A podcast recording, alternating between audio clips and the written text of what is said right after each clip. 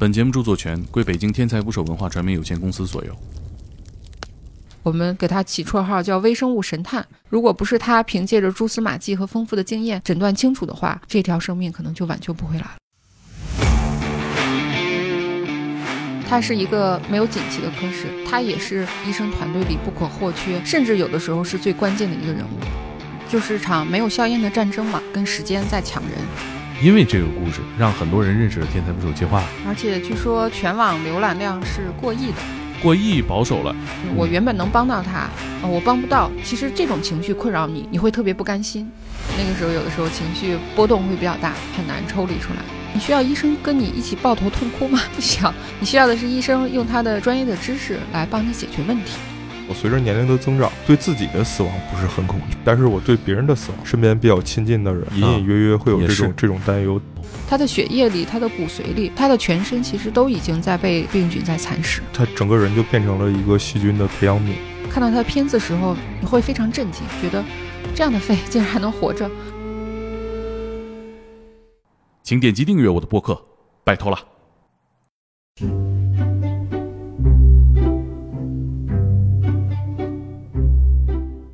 打捞最带劲的职业故事，这里是天才捕手 FM，我是猛哥。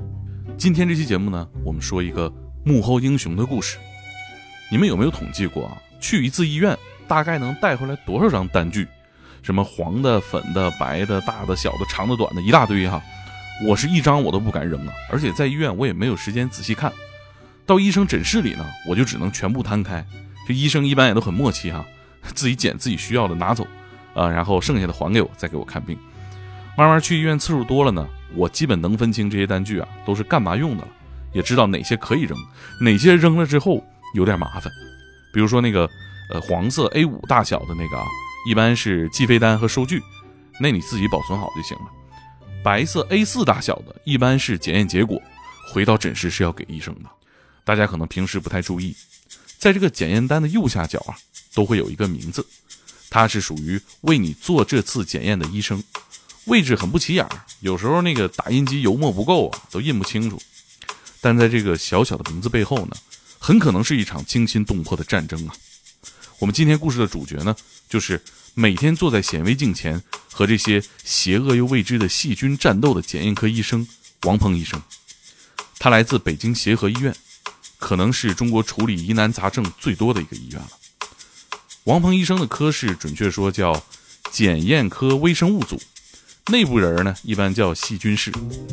如果说这个呃病菌啊是致人死亡的罪犯，医生就是追凶的刑警。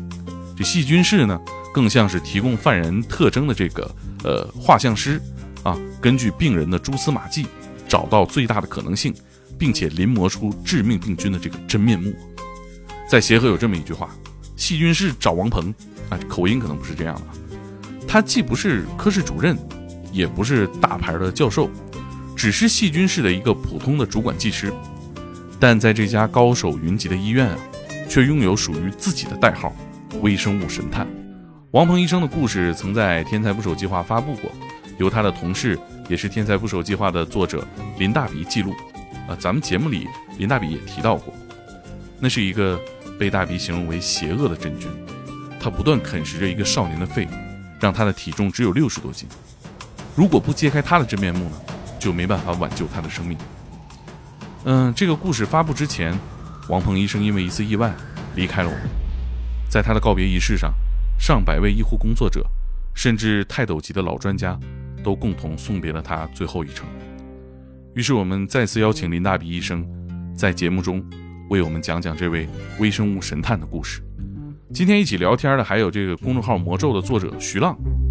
一个以放鸽子出名的罪案故事写作者，也是个来自医生家庭的孩子。浪哥这个阑尾炎手术啊，都是他爷爷亲手做的。我们从医生这个职业聊到写作，聊到那些诊室内外的难忘瞬间。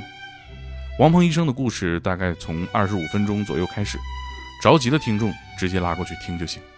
这个故事也收录在《天才捕手计划》最新出版的图书《白色记事簿二》当中。这本书的副标题叫。病床前的战争，记录了八位作者十二个故事，每个曾经为疾病担忧的人都应该读一读。呃，林大比医生啊也特别实在，这在我们办公室一口气签了几千本哈，刚刚上市，现在下单的话，到手的应该就是签名版，希望大家能够喜欢。呃，购买方式呢，我在文字里面也写到了，大家可以在自己熟悉的平台搜索《白色记事簿二》。嗯，咱们来听节目吧。我们今天请到了呃《天才捕手计划》的作者，也是协和医院的医生林大鼻医生。啊，天才捕手的粉丝，大家好，我是林大鼻。好久没来了，上一次录是我特意看了一下，是一年半以前了。是的，昨天还有一个听众在评论区里面催更说：“大鼻医生快来吧！”我说他的愿望一许就实现了啊。还有一个老朋友了，经常在评论区里被呼唤啊，徐浪什么时候来？哎，来了。大家好，我是徐浪。浪哥忙啥呢？最近？我最近歇着了嘛，就是身体不太好。这是今天趁林大鼻医生来，我也赶紧来。我来的时候呢，他们俩刚吃完饭，我们说正好我们仨一起聊一聊，因为最近有一个特别好的一个事儿，就是我们又出了一本书。天才捕手计划出的新的一本书叫《白色记事簿二》，就是《白色记事簿一》的第二本哈。然后封面就是林大鼻的头像，微信头像，微信头像。哎，这个是画的那个你去洗肺的那个那一场手术是吧？对，是手术室的一个装束啊。嗯，尤其我们平时可能不太戴帽子，因为这个头像戴着一个帽子，绿色的帽子啊，这个是手术室的一个一个装扮。哦，那你平时进手术室多吗？非常少，是吧？对，因为我们内科大夫大家都知道，其实手术都是外科大夫在做，对，内科大夫是很少做手术的。但作为我们呼吸科大夫呢，可能呃有极少的这个机会。就像呃在上次聊天节目里也说过啊，我们呃有一类比较特殊的病，就是鹏鹏那个病，他呃洗肺的时候，我们是会进手术室的。是上一期我们的标题叫。这个男人在空气中被活埋了，讲了一个稀少的病，一段治疗故事哈。嗯，是的，那期节目大家特别喜欢，经常催更，就是希望嗯大鼻再来讲一讲那个故事。我当时是特别感动，强忍着没有在录制的时候流下泪水，让我们也觉得非常的意外。就是在呃我看不到的医院的嗯内部，竟然会发生这么多故事，而且这本书啊，《白色技术二》的。副标题叫“病床前的战争”，哎，让我觉得特别点题啊！我我有时候回想你的故事里面，真的就是每一次发生这样的故事，都是像一场战争一样，内部大家要分工，三军协同，然后解决每一个离奇的病症啊。是的，而且其实就是场没有硝烟的战争嘛，嗯，经常就是跟跟时间在抢人啊，所以用战争来形容它，我觉得就是其实是很贴切。是。而且协和医院有个特点，就是基本是大家认知里中国最好的医院啊，就是吧？对，应该是医疗能力，或者是这个大概什么水平？其实我们是有一个排行榜的啊，就是有一个非常专业的一个全国医院的排行榜，嗯，到现在已经有十几年了吧？啊，就是如果我们。呃，对，连续自从有到现在，呃，一直都是蝉联榜首十几年，综合实力排名，所以才能见到各种各样平时别的医院见不到疑难杂症哈。是因为确实也感谢大家呃对我们的信任啊，嗯，呃，很多这个病人以及家属都把协和医院当做最后一站，就是最后的希望。最后一站，还真是啊。我觉得今天这期节目呢，我们呃聊聊天，聊聊这本书，最后聊一个故事。这个故事我们上一期节目里简单提到过，但是没有详细讲。呃，这个故事叫《微生物神探》，也是这本《白色记事簿二》的第一篇故事。大笔也写了序言哈。嗯，是的。然后因为这个故事，让很多人认识了天才捕手计划，认识了大笔医生，也了解了王鹏医生的故事。这篇故事所在的知乎的问答，长时间应该是知乎浏览量最高的一个答案。好像得到过官方的验证，而且据说全网浏览量是过亿的，过亿保守了，因为它被盗发的次数太多了。对对对，也有很多门户网站，那个就是各种文章号，它盗发它是你统计不过来了，已经。呃，而且我们上次节目更完之后，也有很多人说啊，原来就是这篇故事，我在朋友圈都被刷屏了，但是不知道是天才不是我计划发的故事，也是这个故事吧，给大鼻带来了狂热粉丝，是不是？啊，是。嗯，确实前几天还遇到了一个呃所谓的狂热粉丝，他呃，当然我不知道他最后得的什么病哈，但是他坚信看了这个故事，也可能这个故事给他留的印象太深刻，嗯，他也可能受到一些呃病痛的一些困扰吧，但是他坚信自己得了这篇文章中啊主人公的一个嗯同样的病，但其实这个病是非常非常罕见的啊，啊、所以他就是也是找到了我想求助啊。点名让你看这病呗，是，而且他能够把这篇文章从头到尾背下来，嗯，有多少字你记不？得有一万五吗？有一万五千字吗？有了有了，一万多字，太狂热了！我觉得这背课文这个，他是在你们科室门口背课文吗？不是有多少人这辈子能背下过一篇一万五千字的文章？那我觉得太难了，做不到，基本上。他是呃，到你们科室找你的时候你在吗？其实他，嗯，最开始没有找到我啊，他是找到了我的一个同事啊，想问说啊，究竟谁是林大鼻？嗯，我们同事呢就说，呃，毕竟故事是故事啊，啊这个现实生活中是现实生活，就是说你，呃，不一定非要找到这个作者啊，你要是有什么病挂了我的号，我给你看就可以。嗯但是他就。坚信自己得了这个故事的主人公同样的病，所以嗯要找到我来看。啊、他为了证明他也是这个呃，跟主人公有同样的病症，他就说一模一样，而且他，然后他就开始背课文，啊、从头到尾他都能背下来，说跟自己一模一样，嗯啊、当时在我同事的诊室里，呃，背课文差不多背了有两个多小时，得呀、你一万五千字你读你都得一个小时呢。嗯，那后来怎么样？挂上你的号了吗？后来并没有。呃，这这还是号不好挂呀，看来。呃那后来怎么样？呃，跟这个狂热粉丝还有交流吗？呃，就没太交流，反正就是也想提醒读者朋友吧，就是记录这个病的故事呢，主要就是呃有一些自己的感想呀、感悟呀，或者是故事呀，想跟大家分享啊。如果说真是呃受一些病痛的困扰，就是还是现实生活中通过正规的途径就医，而不要对盲目就是迷信我们啊、写这个故事的作者。嗯嗯这个其实就等于现实生活中和故事中还是要分开分开的。对，嗯，我发现你朋友圈经常去喂猫。啊，是，这是我的一个个人爱好吧。其实从很多年前，那个时候我还当学生的时候啊，我就是呃比较喜欢救助流浪动物啊。哦那个时候当学生的时候没有什么钱，但是时间比较多啊，所以经常去呃干一些这个就算义工吧啊。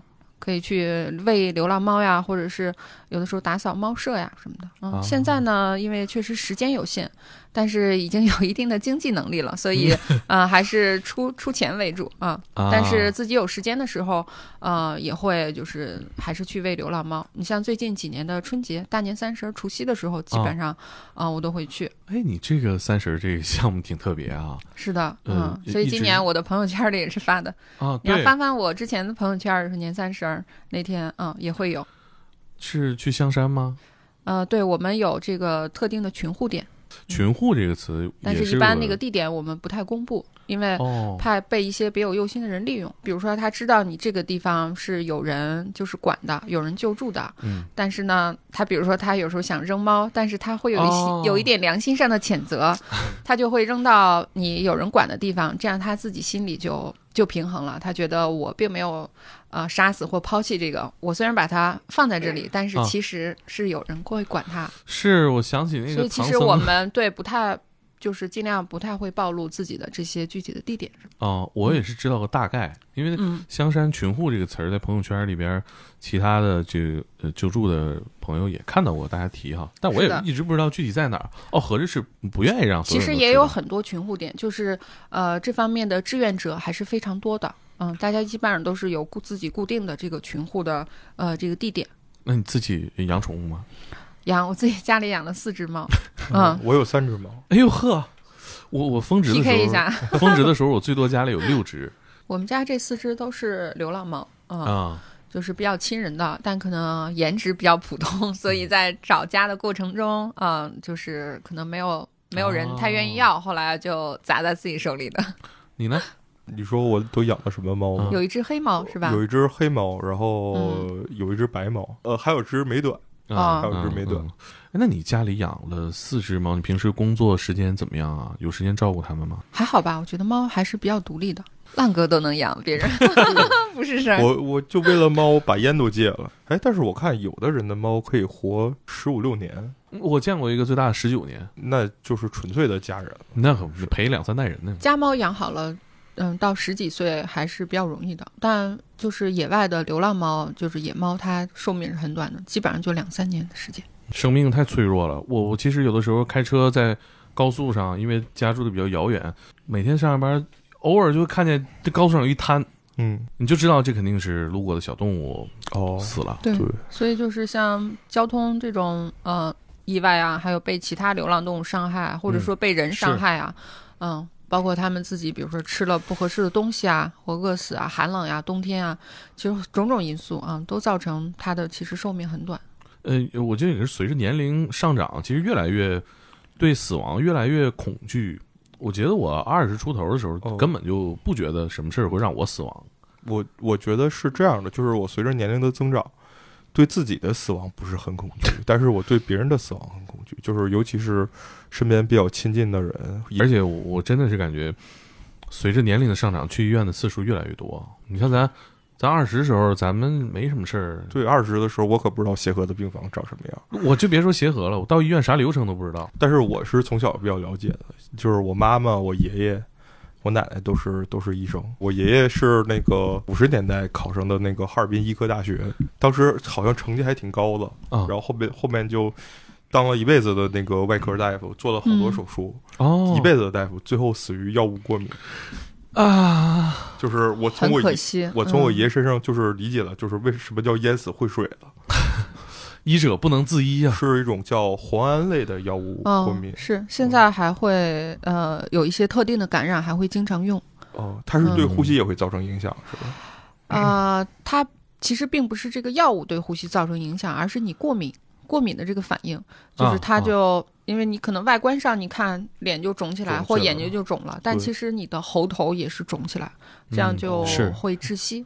啊。但是这个其实是他就是危害最大的地方。那是我对我爷最后的印象，就是然后我多爸大的时候？呃，我应该是在上小学，当时还，哦。然后我父亲就在那个呃哈尔滨医医科大学的那个附属医院的那个走廊里，当时我爷就已经上不来气儿了，他就用嗯。嘴啊去给我给我爷吸痰，哦，吸痰哦，因为他喉咙卡住上不来气儿，嗯，特别惨烈的一个最后的记忆。哎是啊，你说吸痰这个也是，可能很多呃更年轻一点的朋友啊，也对这个词也比较陌生。但是随着年龄上涨，你会认识“吸痰”这个词儿，你会认识很多你不愿意知道的词儿。而且，呃咱们做故事越来越多，你听闻这种呃意外啊，就是你自己不可控的因素太多了。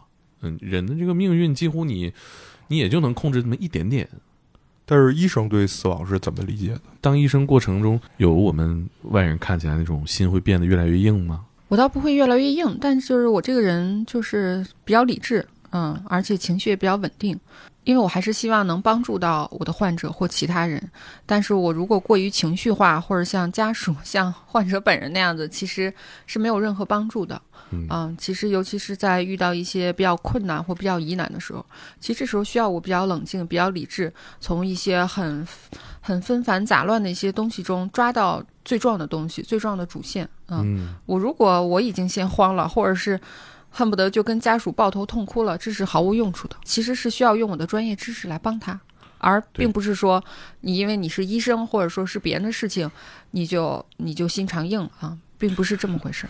但有时候有的医生他的风格是激情澎湃的，在不管是在门诊还是在病房，他有的时候还是挺高昂的。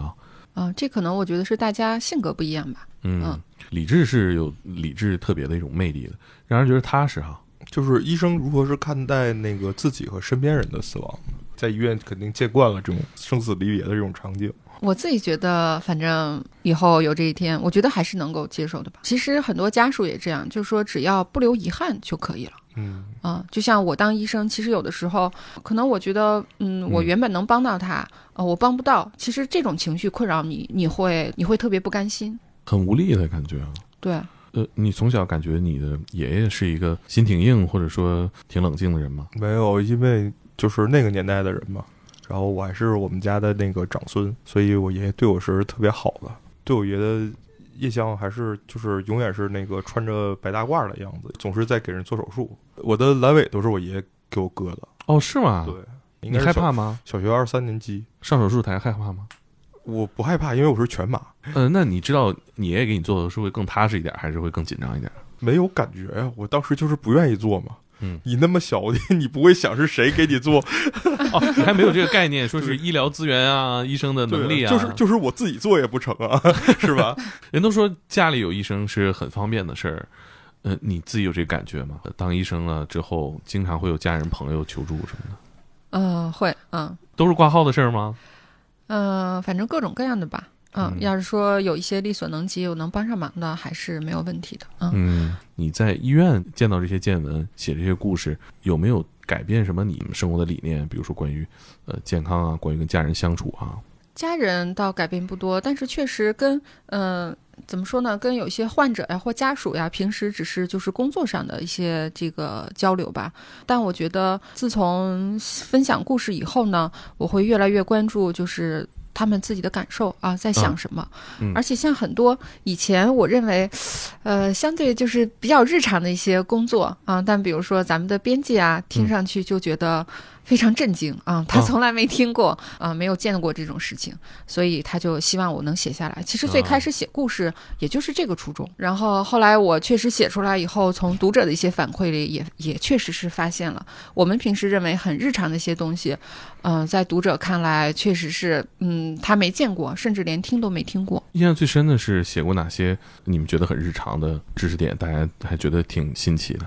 比如说，呃，外科大夫是要做手术的哦，内科大夫就不做手术，甚至有很多 读者，包括编辑都不知道这个。那我觉得很多患者肯定也嗯整不明白吧？是的，到医院见上大夫就是，哎，你看我这哪个片儿有用，哪个片儿没用？是的，因为我们作为呼吸科的大夫，比如说有些患者他呃肺上长了东西来找我们嗯看，我们就跟他说啊、你这个可能需要做手术啊，啊你要去找胸外科的大夫嗯啊、甚至患者就说。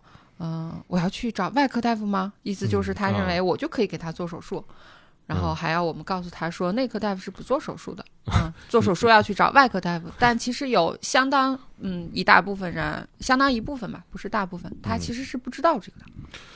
很多患者到医院，其实他那个心态是很焦虑的，而且也会有跟我们当初一样没去过医院的。我确实也能就是理解了大家，因为呃，经常比如说，嗯，病人来找我看病，嗯、而且很多到协和的都是比较疑难的，呃，嗯我会先跟他说一些病情上的事情，这可能是他从来都没有听说过的一个名词，一下子接接受了很多知识的灌输，他那个 脑袋好像就就已经不能思考了，就像这个电脑它死机了，嗯所以跟他说完了这些呢，比如说你再跟他说一些常识性的东西，啊、说我给你开了药或开了检查，开了药你去拿药。嗯，他比如说有的人就会问啊，我现在去药房拿药就可以了是吗？我说你 要先交费，很多人就会说啊，要先交钱吗？我说当然了，我说你不交钱，人家怎么会把药给你呢？甚至有的人就连这个都反应不过来。其实有的时候我就想，哎，这不都是常识吗？怎么连这个都不知道？但现在我也越来越多的能体会到，就是说你在平时他是绝对不会犯这种常识性错误的。比如说他去买东西，他不给人家钱，人家能给的东西吗？那是不可能的。对那为什么有的时候他到医院里，他就会就是这些他都不知道了呢？就是因为、呃，一个是他生病了，很焦虑；嗯再一个就之前呃大夫先跟他说的是很多病情上的东西，很他跟他灌输了很多他从来没有听过的东西，所以这个时候也不能说丧失理智了吧，他完全就停止思考了。这时候哪怕是平时。嗯，完全不会犯的一些常识性的东西，他都不已经不能理解了。所以其实现在我也越来越能啊、呃理解，就是患者的这些。那你科室也接触过全国各地的病人哈，最远的是哪儿过来的？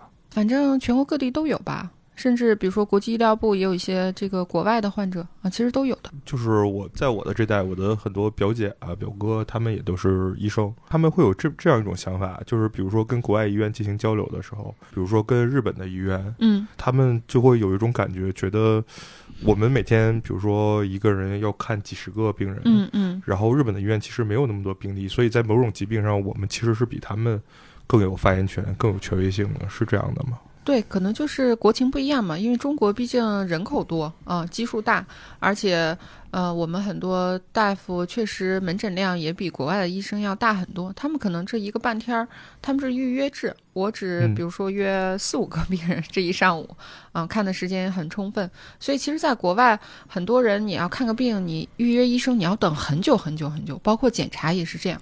其实这一点上来说，我觉得中国的这个老百姓患者这方面其实还是呃跟国外比起来是非常优越的。嗯，那像在你看来，比如说在协和，它是有源源不断的全国各地的病患来，呃，因为你们的工作时间也是固定的，嗯，你会有那种时候吗？就觉得说这人治也治不过来，挺焦虑的。我觉得还好吧，这就是我的日常工作，是你每天在干的事情。刚上班的时候也对这个工作日常也是刚上班的时候，其实还是还是不行的，包括那个时候，有的时候情绪波波动会比较大，而且就是也会陷入到情绪中，很难抽离出来。尤其是有的时候病人去世的时候，能看到家属哭，甚至大夫也在那儿跟着掉眼泪。往往这种都是，嗯、工作时间还不是很长的一些医生，嗯有的时候情绪确实也很难。你跟他相处久了。其实也是很有感情，现在也不是说没有感情，但只不过，呃，能更好的控制自己的一些情感。我最开始发现你去救助流浪猫这个事儿，嗯我觉得有点意外。那我后来想，这有什么可意外的呢？很多人都在做这个事儿。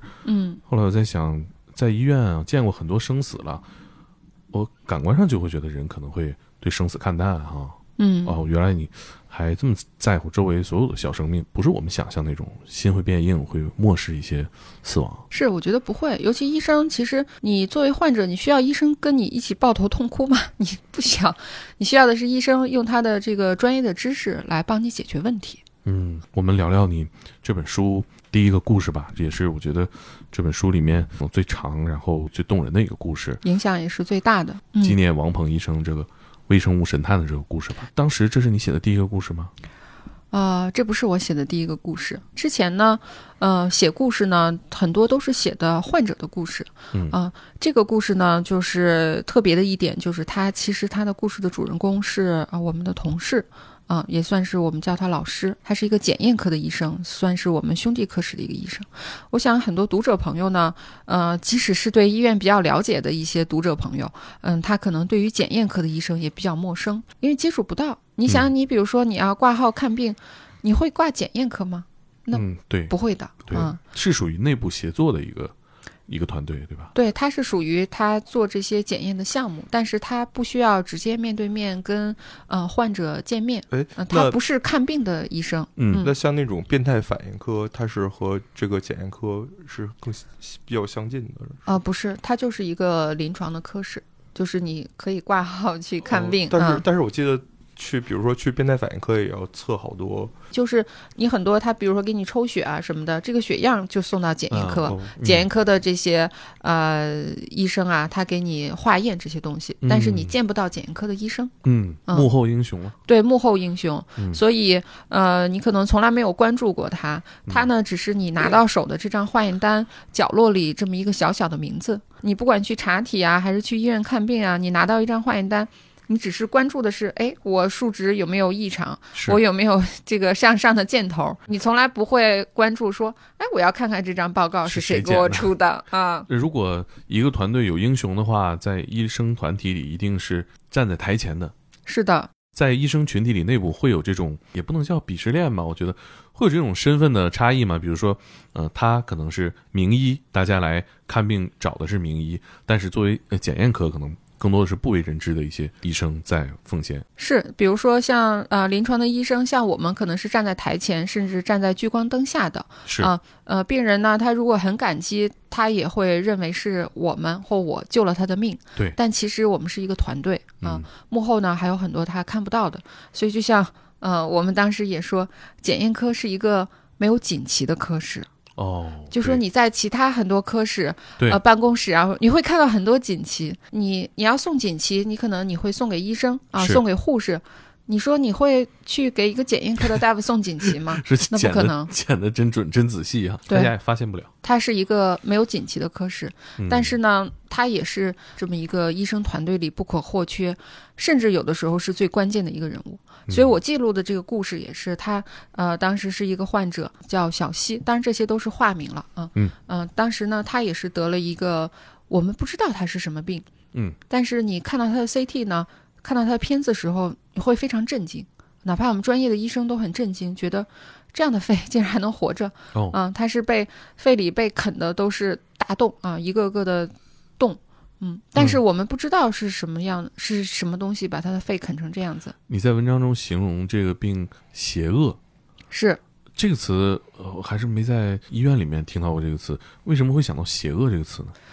因为你就觉得他，呃，非常的凶恶，然后也而且，呃，啃噬它飞的速度也很快，但是你就有一种很茫然无力感，你不知道它是什么，嗯你想帮它，但是它究竟是什么？你要知道它是什么，你才能会精准的打击它。有点像呃躲藏在黑暗里的一种有点克邪恶人物克克苏鲁的那种感觉，不可名状，对。就是完全未知的一个东西。而且呃这个呃带给我的这种阅读时候的恐怖感在于，这是协和呀，这是协和的医院对的医生感觉到不可名束手状，无策，对你有东，就是有东西在吃，正在吃他的肺，啃他的肺。嗯我们医生，你觉得空有一身力气，你想帮他，但不知道该怎么帮他。而且那个，呃，那个小伙子只有十几岁，很年轻，所以当时其实最后就真的能把这个幕后这个凶手揪出来的，就是检验科的医生。嗯嗯，它是一个比较罕见的一种病菌啊，是真菌的一种。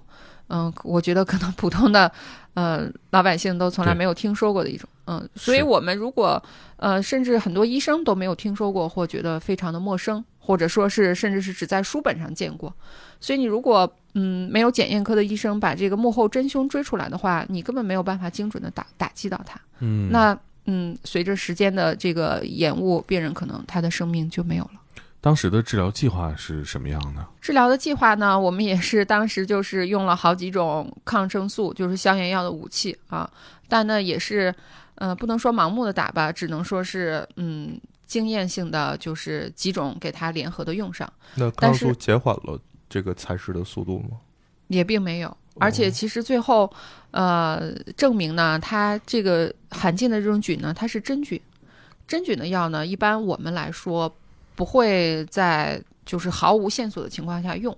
嗯嗯，它的副作用也比较大，嗯而且价格也比较昂贵，所以一般来说，嗯，不会在毫无线索的时候就给病人把抗真菌的药用上。那呃，做了这一轮攻击之后，发现没有什么效果，还是是在在被蚕食。是的，那病人的身体的外面的一些体征是什么样的？嗯、他非常瘦，其实虽然说十几岁，但已经成年了嘛，小伙子，体重只有六十多斤，嗯，特别瘦小，哦，多高啊？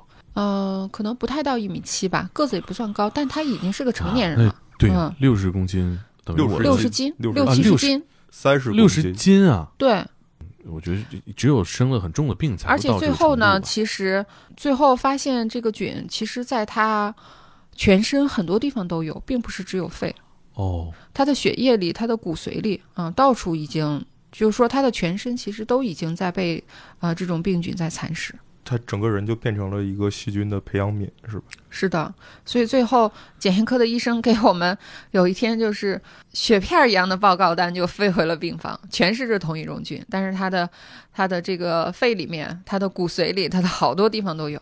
我有点起鸡皮疙瘩了。这是一种什么病啊？这大概什么概率才会患上这种病啊？呃，很少见，一般来说都是，呃，免疫力比较低下的人，嗯、或者说是，呃，个别像，因为这种菌它是有这个宿主的，就是它会寄生在某种特殊的这个动物身上，就是那个竹鼠哦啊、有的时时候你吃竹鼠的时嗯也可能会感染。嗯但是其实这些情况都非常罕见，尤其这个这个小男孩儿，其实他，嗯，我们没有查到他有其他的病，就是他的免疫力其实还是正常的。嗯所以如果没有检验课老师的，嗯、这个努力，嗯、我们给他起绰号叫微生物神探。如果不是他凭借着蛛丝马迹和丰富的经验诊断清楚的话，那肯定这条生命可能就挽救不回来了。就是这个菌，它有多难检验出来呢？真菌，它它就是说你你如果没有经验的人，你可能会不认识它。嗯，它甚至还会变形，就是说它在不同的温度下或在体内和体外，它的形状也不一样。嗯嗯，所以你没有经验的大夫，嗯，你会他就在你面前，你可能认不出来。所以当时这个王鹏老师说是他的救命恩人，这个话是丝毫不夸张的。但是他是一个幕后的英雄啊、就是嗯病人完全不知道，嗯，其实是谁救了他。当然，当然就说是谁救了他，这点也我们也不需要病人说感恩戴德。重要哈。对，但是说很多呃幕后的这些英雄，其实病人有的时候他是从来不知道的。嗯，呃，大概是在什么时候你们搞清楚了？王鹏医生确定了这个真菌。呃，就是他在还在住院的时候啊、后来我们呃知道是哪种菌感染以后，我们就给他加了药。嗯呃，加了药以后，呃，当然中间过程也比较曲折了。后来呃克服了重重困难，他也是慢慢好起来。慢慢嗯好起来。后来我们就让他出院回家啊、嗯继续用这个药。这个治疗过程是非常漫长的。这个曲折体现在哪里？当然有一些有时候一些药物的副作用啊，或者说它哦也不可能起效那么快啊。嗯啊，就不断的调整这个药。对，其实直到他后来，呃，慢慢恢复，慢慢恢复，他大概一年多以后啊、又回来，呃，找我的时候就已经好很多了。嗯，你就在你可能在外表上，你要不在外面碰到他，呃，可能不会认为他是一个病人。嗯，但是那个嗯时候很遗憾，就是那个时候王鹏老师已经不在了，嗯，所以这也是让我们特别伤心的，就是呃，王老师因为意外，呃，去世了。大概是是肿瘤吗？还是也不是，嗯、反正可以说，但是就就不要播了，好吧？嗯嗯，他就是，嗯，就是大家其实当时觉得特别痛心的地方就在于这个，当然这个他怎么去世的，这个我们从来没有说过哈。呃，你们得到这个消息的时候是什么样的情况？嗯，大家就觉得不能相信，因为就是你每天跟你朝夕相处的同事，嗯，嗯就特别震惊，不能相信，觉得肯定不可能，但是又觉得不会有人拿这种事情恶作剧，是不是？而且那天还是那天是冬至，就那天晚上是这一年中黑夜最漫长的一天。嗯，他就是在那天走的。这其实对协和医院来说也是一个损失。嗯，可以这么说吧。嗯，他因为也是一个工作非常认真，然后而且特别无私的，就是他，他他不光是做好自己分内的事情，他愿意用自己很多业余的时间，啊、来这个做很多不是他分内的工作。嗯，无私的确实是，呃，帮助别人，而且其实也对他也他自己也得不到什么，就是不求名不求利啊、嗯就只是也愿意帮助同事、帮助病人的这么一个嗯特别好的老师。是，嗯，他当时发现这个真菌这个过程复杂吗？困难吗？呃，应该也还是很复杂的。他当时也是花了自己很多的，算是工作以外的业余时间吧，嗯，但是也是他自己一个经验吧。你要是嗯嗯没有经验的大夫，你可能你花再多的时间摆在你眼前，你也不认识。嗯嗯我记得，呃，这个故事里还提到了王鹏医生的告别仪式。这个仪式是，嗯、怎么进行的？在哪里发生的？呃，就是在医院，当时去参加的人非常非常多，嗯，很多同事，其实很多去参加告别仪式的同事可能并不认识他，但是呢，嗯，就是那那两天嘛，因为大家都不太相信他他离去的这个这个事情，所以嗯，后来在医院里也很多人呃知道了他的这个事迹吧，所以很多人哪怕从来没不认识他，因为也并不是所有的科室都跟检验科有很密切的合作嗯或经常打交道，但是很多不认识他的同事，嗯，也都自发的去送他，就甚至平时没有见过的人，因为我们医院员工还是非常多的。就是他直到这一刻才获得了他应该获得的锦旗和赞赏。可能这个更多来自于，嗯，一个团队内部的认可。是的，如果没有这篇故事的话，嗯，医院以外的人还是不知道。对，甚至就是说，也并不是说就局限于这个个人吧。我的意思就是是说，很多幕后的，呃，一些老师吧，一些群体，就像这本书的标题《病床前的战争》，这个战争嗯是团队协作的结果。是的，很多幕后的一些，嗯、这些英雄，啊、也不算英雄吧，很多幕后的这个成员，嗯嗯，可能永远都不会被被大家所知道。我觉得针对于每个病患来说，一定可以算得上英雄了。就我自己命呢，还有什么事儿比这个更值得感恩呢？嗯，是的，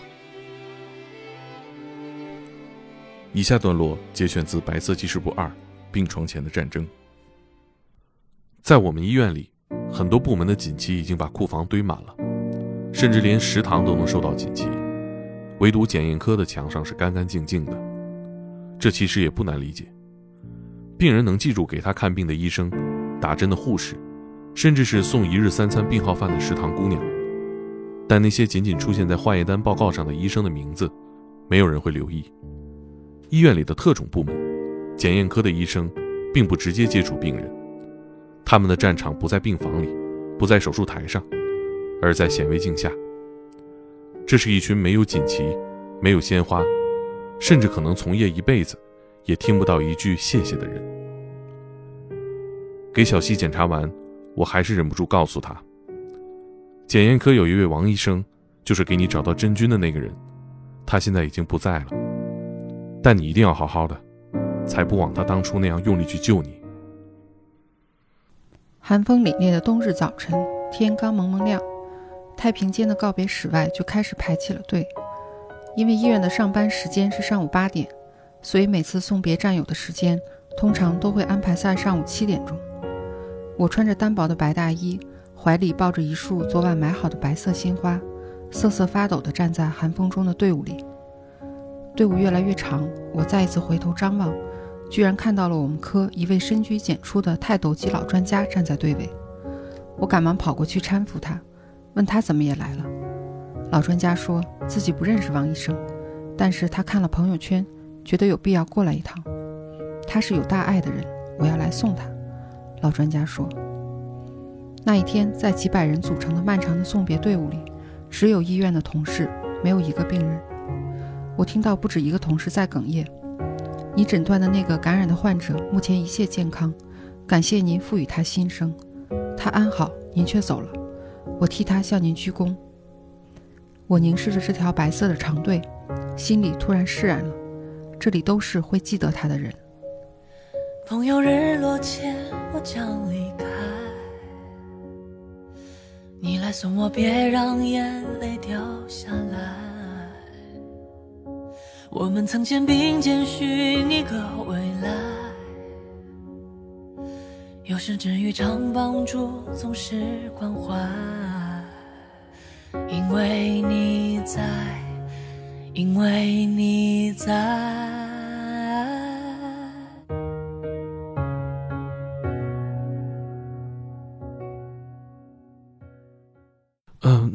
那这个患者小西知道这些吗？当时？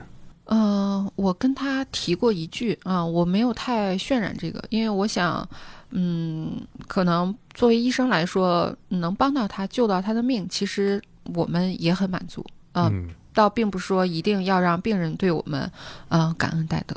嗯，写这个故事用了多久？写这个故事用了差不多要两个月时间吧。嗯，因为也是。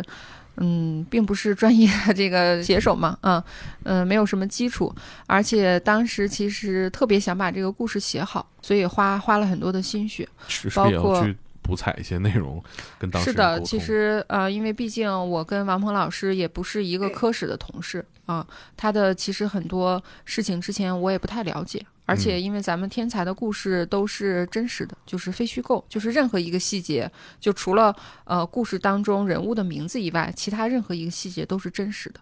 嗯，那当时记录这个故事之后，有没有哪些印象深刻的反馈？说实话，当时我没有想到这个故事的反响那么大。嗯，呃，就像说的，就是全网浏览过亿，可能都是一个保守的估计。而且那段时间几乎每天都在有这个侵权的转载。嗯，是。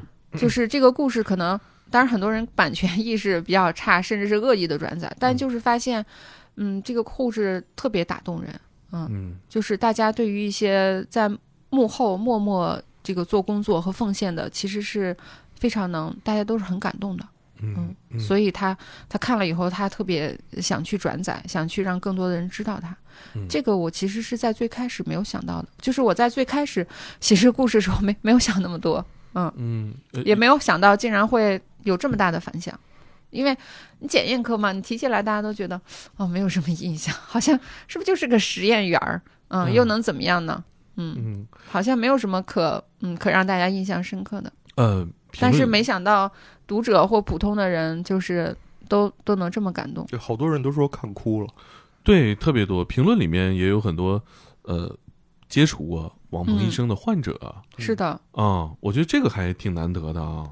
包括他带过的一些进修的一些医生呀，啊，或者说他帮助过的患者，嗯，学生啊什么的。是的，这其实在我看来是一个非常盛大的纪念了，让大家更关注，嗯，医生这个群体是怎么工作的。嗯，你有没有印象深刻的回复啊？可能看不过来，因为回复也太多了。嗯，但是，嗯，也有点出乎我意料，就是说。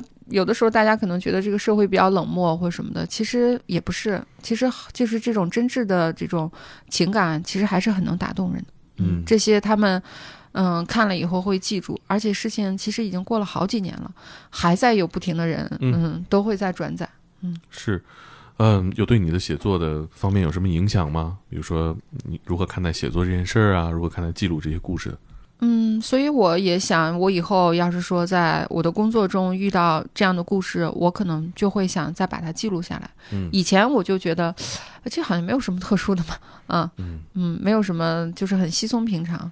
但是我发现，嗯，这些其实还是很有感染力的。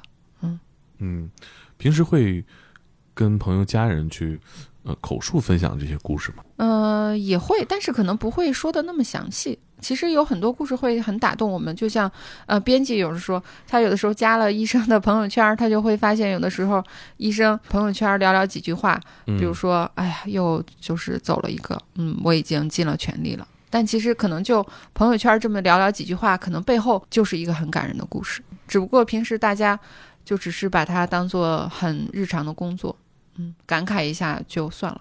甚至有的读者，比如说有的高中生，他就看了以后，他很感动，他说我要学医，嗯，高考我要当医生。嗯，当时有很多这样的留言。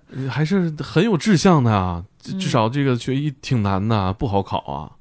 这是一个非常有正向影响力的故事。是的，对你想到，呃，以后有一个医生站在自己的岗位上，呃，去医治别人，是因为看了这个故事。我觉得如果是我的话，那太自豪了。是，或者是还有一些医学生，或者是一些年轻的医生，他嗯可能他、他现在已经从事这个行业，嗯但是他呃有一些迷茫，有一些什么，嗯嗯这个故事也给了他很多力量。他说这就是我的榜样啊，是，或者，说我对于我选择这个职业，嗯，我没有后悔。嗯他说我也要成为这样的医生，做这样的人。就是我们总讨论这种生存和生活的这种问题，我觉得这个就是像刚才大比医生所说的，就是鼓舞人的，让人成为医生或者是为这个职业而奋斗的。这其实是王峰医生的一种生命力的延续。对，他是一个活着的人。他以故事的形式活在了很多行业内的人甚至行业外的人的心里边，他也激励了很多同行吧。是的，嗯嗯，我觉得就是一束光吧，或者是一个，其实是一个很持久的力量。有时候你想想，一个职业在一个社会地位很高的一个呃领域里边儿，但是你扮演的是幕后的工作者，挺不容易的啊。做到这一点，热爱自己的工作，然后尽心尽力的，这一点本身就很值得我们学习和敬佩了。嗯，不过其实反正我也挺喜欢这个这个行业的，我觉得这个，嗯、就会带给你嗯一个挺大的职业成就感。这个嗯可能是是做很多其他的职业不能比拟的。直面拯救一个人这件事儿，是的，你可能挽救的是一个生命啊，这个可能跟你嗯帮他做了别的事情啊，这是不一样的。我们也是通过记录故事哈，给医生群体鼓鼓劲儿啊，呃，打打气啊。因为有的时候，呃，医院的工作环境呢，其实是呃挺让人心情不好的，甚至很多有的时候医患之间也会有一些相互的不理解啊，或者是嗯、呃一些什么事情。对，所以在这种情况下，通过这样的故事鼓鼓劲儿，我觉得这这件事本身也是我觉得特别好一个事儿。对，其实呃医患是一体的，因为我们的共同面对的敌人都是这个疾病。嗯嗯，所以说，呃，医生和患者他是处在一头的啊、嗯这个大家都要一起使劲儿，才能共同对付这个疾病。这篇故事也在《白色记事簿二》的呃第一篇，呃，就是呃，刚刚我们也讲到，可能一万多字啊，我觉得这个读起来的感觉，它它可能会比公众号上的故事更长一点。嗯，因为在那个发在网上的时候，它会有一些语言上的简洁的删减。这个这这发在写在书里的校对的时候，会把很多细节再添回去。是，而且我觉得前面也放了几张挺好的一个插画，有画面感，就你你一下子能想到在医院呃嘈杂的环境里面，漫长的走廊尽头有一个大家不为人知的、没有人经过的一个小小对办，公他的武器就是显微镜。是嗯，在显微镜下击胸，我们叫他微生物神探嘛。嗯是坐在显微镜前的这个女人强大，已经成为了很多人心里的一道光。感觉我们把情绪聊得有点低落。是，不像之前上一次访谈啊，一直在哈哈哈哈哈笑，是吧？呃，对，呃，上一次大家也说主持人真是不严肃，面对生死，面对生命哦这么不严肃，是吧？呃，当时也是代表了每个人不同的生死观吧。可能嗯大家听节目也能感受到，我在节目里也越来越严肃。我总觉得死亡它也是一个复杂的话题，有的时候可能专门探讨死亡，我还能轻松点儿。去医院治疗啊，是一个非常漫长的一个过程，嗯是很多人生命当中最痛苦的一个事儿。痛苦不是死亡，而是治疗的过程。你就是有一种穿越了一个黑暗森林，你不知道终点能不能走得到，过程当中你遇到什么问题你也不知道。就是即使那个医护人员态度再好，然后医院的环境再好，也还是会有一种就是生理上的和心理上的不太舒适的感觉。其实反正我也能理解大家，因为我自己的先生就是去年那会儿也是生病啊，做手术。虽然说我本身在医院里肯定有很多便利条件了啊，但是 我觉得作为家属的那个感受还是完全不一样的。所以，嗯，我我也能理解很多患者和和家属这个，嗯，确实很不容易。哎，你在医院这个故事写了，大家都知道是你写的吗？其实最开始我 我是比较低调的啊，我不太想让大家知道我这个人其实，哎，也不能说社恐吧，反正就是有点低调，我不太想。所以最开始起这个笔名的时候，我也没有用我自己真实的这个姓，嗯嗯，我是跟了编辑姓。我们的编辑说，我们天才的规矩就是作者要跟编辑姓。然后我说可以啊，我说 因为本来我也不想用我自己的姓，所以其实我最开始也嗯不太想让大家知道是我写的，不太想靠这个出名啊。我就是、是呃想把这些故事记录下来。嗯，因为就是分享给大家，就是无论从哪方面，呃，你能得到一点，呃，有一点收获，我觉得就可以了。嗯，但是确实 有的时候可能太广为人知，也没有这个能瞒得住。其实你要是翻翻我的朋友圈，你就会发现我自己没有在朋友圈里发过我写的任何一个故事。我记着，就是大鼻医生发了几篇就是反响比较好的故事之后，还嗯在网上引起了一个讨论，就是协和医院到底有多厉害？啊，你记得这个？对对对对对，就这个回答，嘛，那个当时也是在某某网站的那个，嗯是知乎嘛，对吧？，是目前知乎有史以来点赞数最高的一个回答。其实到现在我都不太想让大家就是嗯，就是特别关注我。就是你也知道，大家会好奇怎么在同事之内打破了这么一个窗户纸，说啊，这是我写的。就是北京协和医院嘛，尤其是呼吸科，这个其实范围就很窄了，而且确实有一些病或有一些什么片，那个大家我们自己科的同事就太熟悉了，啊。看了那个就知道这个病人是谁给他治的，所以一下子就猜出来啊哎，。那他们怎么点评他？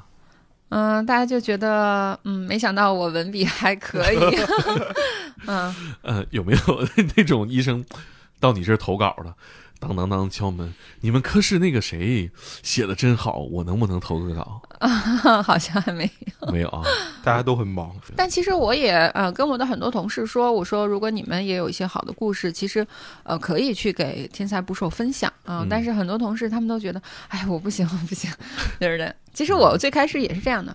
呃，最开始那个编辑，你们在后台找到我说希望我来写故事，我当时第一反应也说，我说我不行，我不行，我说我不会写，对这个咱们上期会写的吗？上期聊过哈、怎么开始写故事是。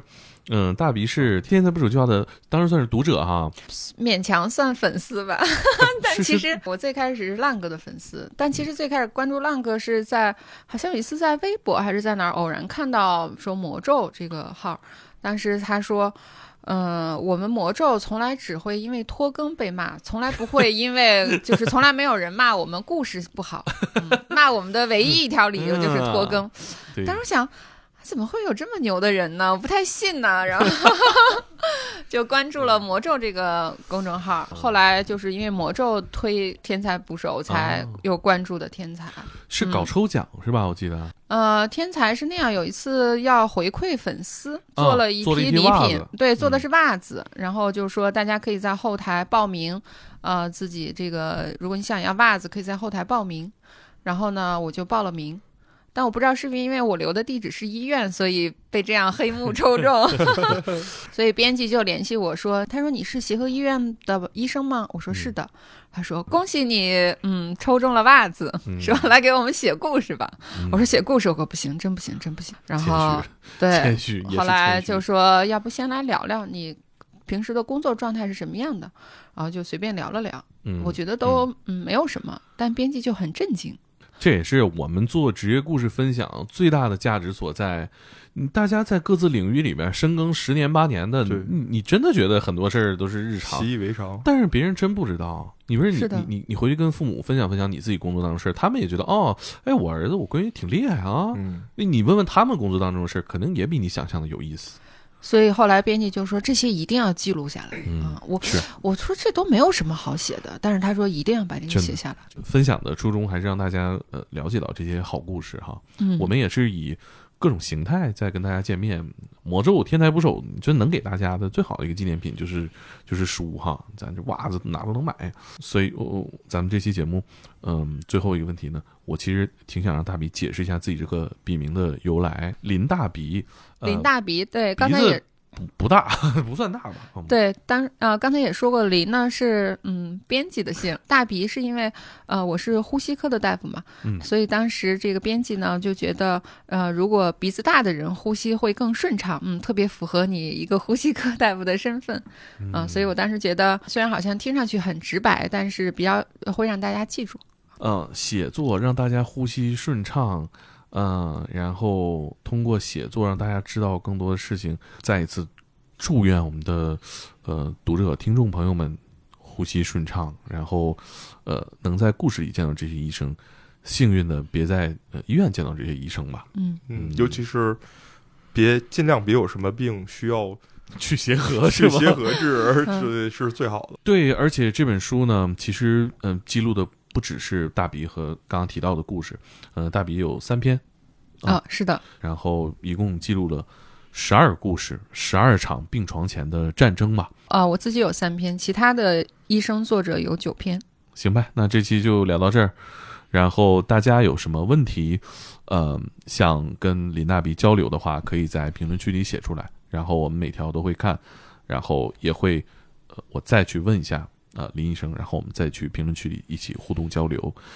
然后要是生病的话，还是去挂号，不要是对什么病都是就近就医，嗯、安全第一嘛。好，那就这样，谢谢大家。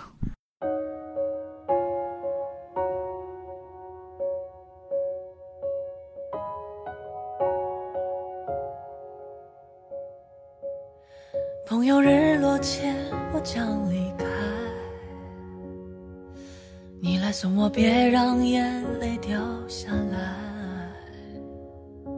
我们曾肩并肩寻一个未来，有时只于常帮助，总是关怀。借给我一盒火柴。某一天我会漂洋过海还回这土地热爱，因为你在，因为你在。我 I want to pick a flower for you，我想去翻山越岭，再远也不畏惧。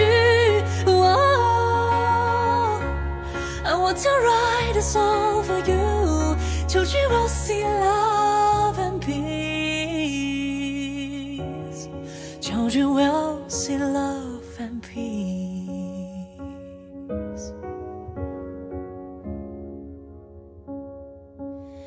朋友日落前，我将离开，替我照顾那些亲爱的小孩。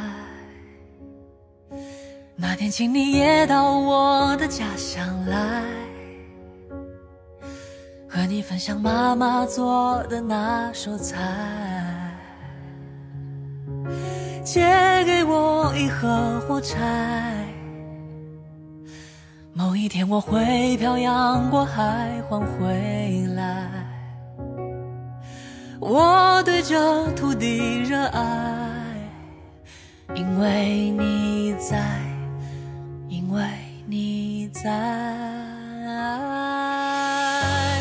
我 I want to pick a flower for you。我想去翻山越岭，再远也不畏惧。